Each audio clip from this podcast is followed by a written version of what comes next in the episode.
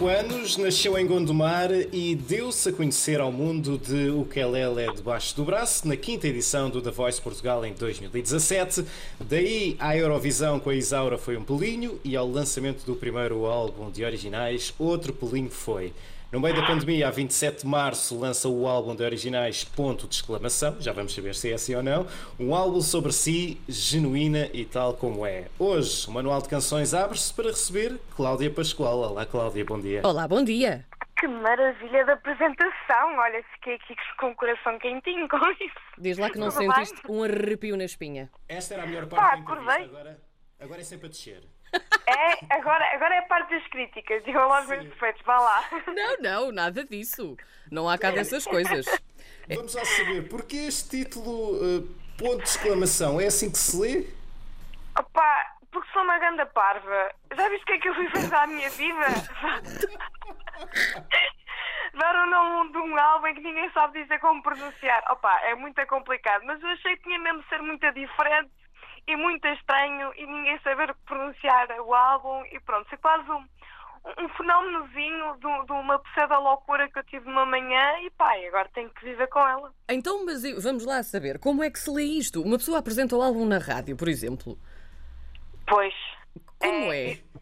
Só- Eu acho que o objetivo sempre foi eh, ver o pessoal que está a apresentar o meu álbum sempre muito confuso e, é sempre, e é incrível porque o, que- o que acontece nas entrevistas é que normalmente recebo sempre uma mensagem 10 minutos ou 5 minutos antes a dizer olha, como é que diz mesmo o teu álbum? Ai, mas nós não. Nós foi assim, atirámos de cabeça. Eu acho que sim, é assumir, é assumir a dúvida porque nem eu própria sei.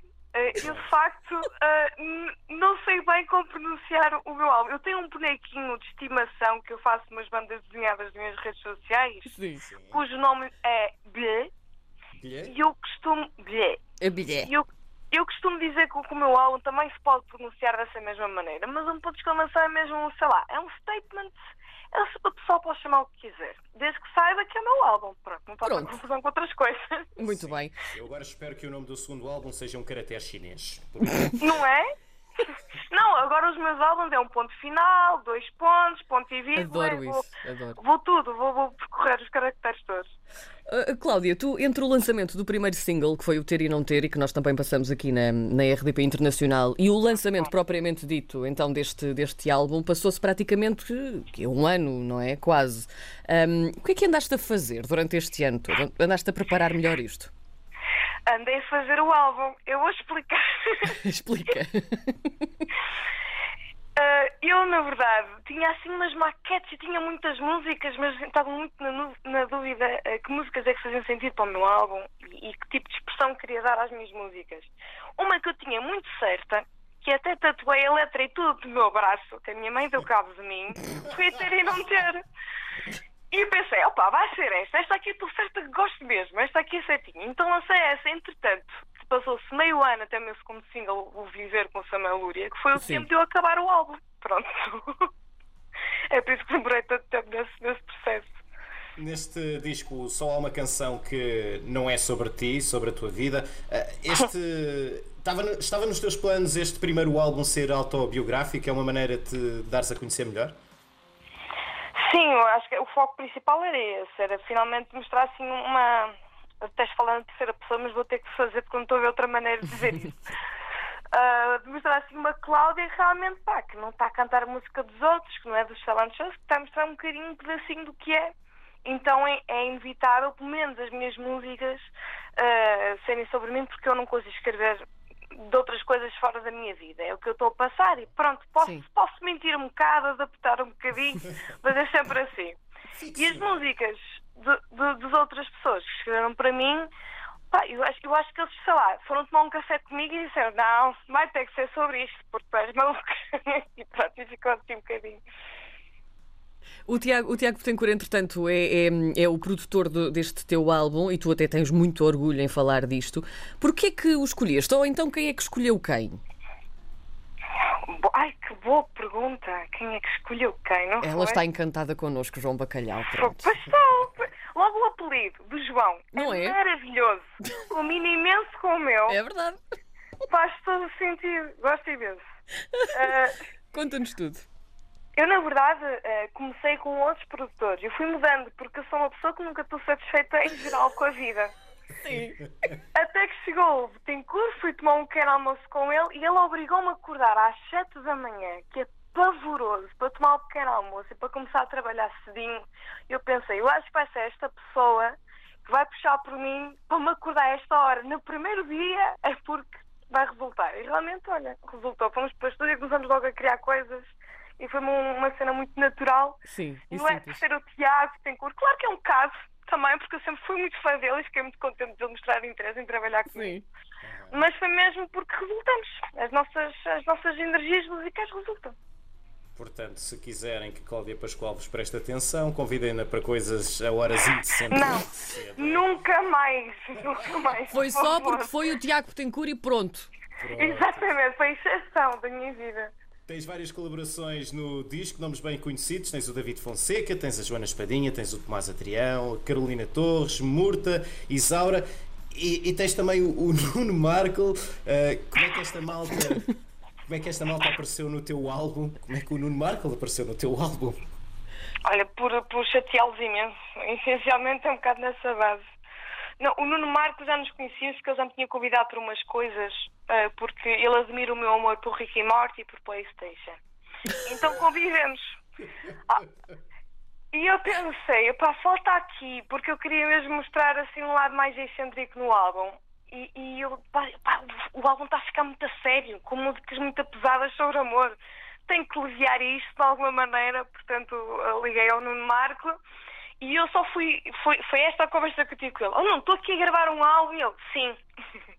Eu, sim o quê? Sim, bora, bora fazer. E eu achei aquilo tanto Brutal. piada e olha, temos que usar este tipo de conversa no, nosso, no meu álbum e no meu intro do meu álbum, porque foi quase essa conversa. Foi tipo, sim, querem entrar, bora, bora fazer coisas. Portanto, foi um bocado nessa inspiração. Oh, oh, Cláudio, no meio disto tudo, o teu álbum sai, quer dizer, podíamos pensar que é na pior altura possível, mas, mas a verdade é que sai no meio da, da pandemia e da situação que, que atravessamos agora.